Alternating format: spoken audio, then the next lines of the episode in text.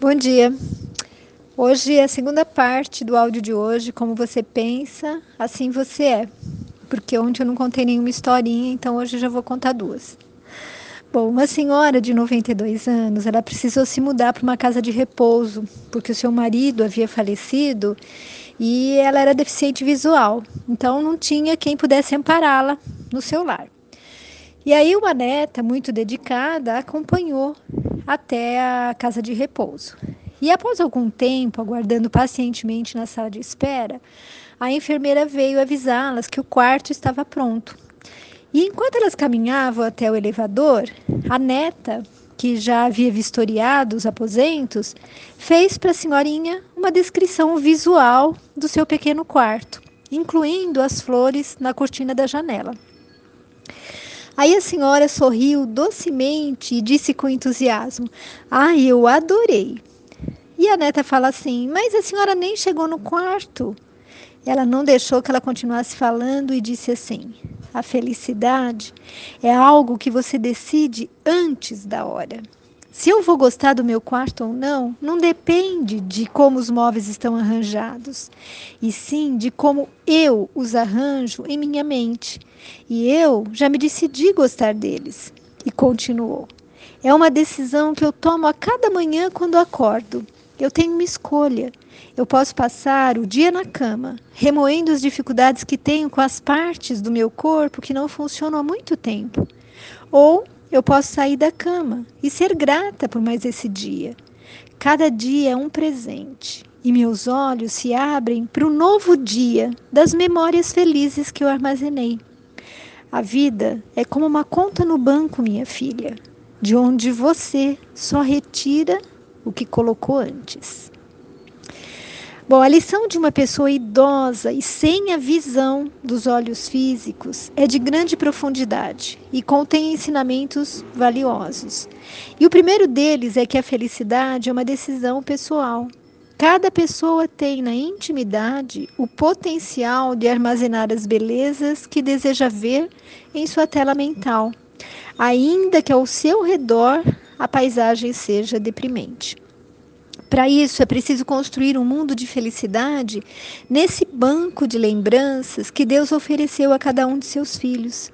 É uma forma de ver as coisas com um olhar positivo e otimista. Além disso, como toda criação começa na mente, isso eu estou lendo aqui o que o, o site da FEPARANA falou. Mas olha só, aquilo que a gente já falou nos áudios que antecederam a este. Então, olha lá. Além disso, como toda criação começa na mente, é bem possível que venhamos a concretizar esse sonho alimentado na alma. Se você abrir a janela pela manhã e seus olhos físicos puderem ver apenas paisagens deprimentes, abra as janelas da alma e contemple um jardim em flor. E lembre-se sempre: a felicidade não depende de como as coisas estão arranjadas, mas de como você as arranja na sua mente. Tudo a ver, né, com o que a gente está estudando aí no como você pensa, assim você é, com relação aos pensamentos, né? E nós vamos então ser exatamente felizes de acordo com essa percepção que nós temos de nós mesmos e de nossa vida. A outra historinha eu recebi, é, uma reflexão, na verdade, eu recebi pelo WhatsApp, então o autor desconhecido. E diz assim: que durante um seminário, um dos palestrantes perguntou a uma das esposas o seguinte: Seu marido lhe faz feliz? Ele lhe faz feliz de verdade? Bom, nesse momento, o marido levantou seu pescoço, né? Demonstrando total segurança. Ele sabia que a sua esposa diria que sim, porque ela jamais havia reclamado de algo durante o casamento.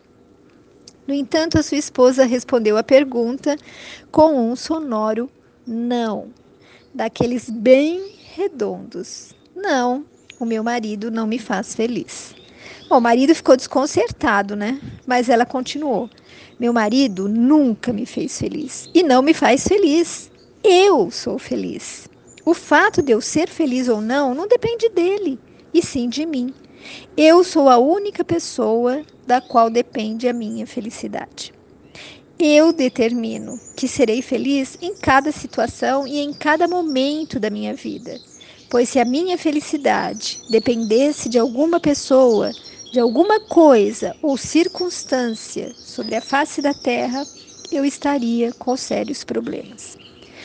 Tudo que existe nesta vida muda constantemente. O ser humano, as riquezas, o corpo, o clima, meu chefe, os prazeres, os amigos, minha saúde física e mental. E assim eu poderia citar uma lista interminável.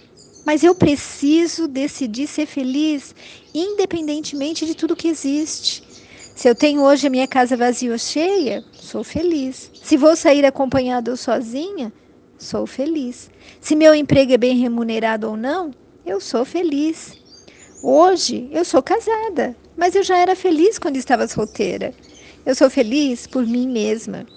As demais coisas, pessoas, momentos, situações, eu chamo de experiências que podem ou não me proporcionar momentos de alegria ou de tristeza. Quando alguém que eu amo morre, eu sou uma pessoa feliz no momento inevitável de tristeza. Eu aprendo com as experiências passageiras e vivo as que são eternas, como amar, perdoar, ajudar, compreender, aceitar, consolar. Há pessoas que dizem hoje eu não posso ser feliz porque eu estou doente, porque eu não tenho dinheiro, porque faz muito calor, porque está muito frio, porque alguém me insultou, alguém deixou de me amar, porque eu não soube me dar valor, porque meu, marido não é como eu esperava, porque meus filhos não me fazem felizes, porque meus amigos não me fazem felizes também, e porque meu emprego é medíocre. E por aí vai essa lista incrível e sem fim. Eu amo a vida, a vida que tenho, mas não porque minha vida é mais fácil do que a vida dos outros. É porque eu decidi ser feliz como indivíduo e me responsabilizo por minha felicidade. Quando eu tiro essa obrigação do meu marido e de qualquer outra pessoa, eu os deixo livre do peso de me carregar em seus ombros a vida de todos fica muito mais leve. E é dessa forma que consegui um casamento bem sucedido ao longo de tantos anos, resume a pessoa. Bom, então, meus amigos, nós nunca devemos deixar nas mãos de ninguém essa responsabilidade com relação à nossa felicidade. Nós temos que ser felizes por nós mesmos mesmo que alguém tenha nos machucado, mesmo que alguém nos ame, não nos dê valor, é isso, nós precisamos ser felizes. Então, vamos nos esforçar em melhorar o nosso mundo, mundo íntimo. Vamos nos propor a ser feliz. Porque, meus amigos, a vida sem momentos prazerosos não é vida, é suplício. E eu acho que nenhum de nós quer viver um suplício, né? Então fique com Deus. Beijos de quem se preocupa com você.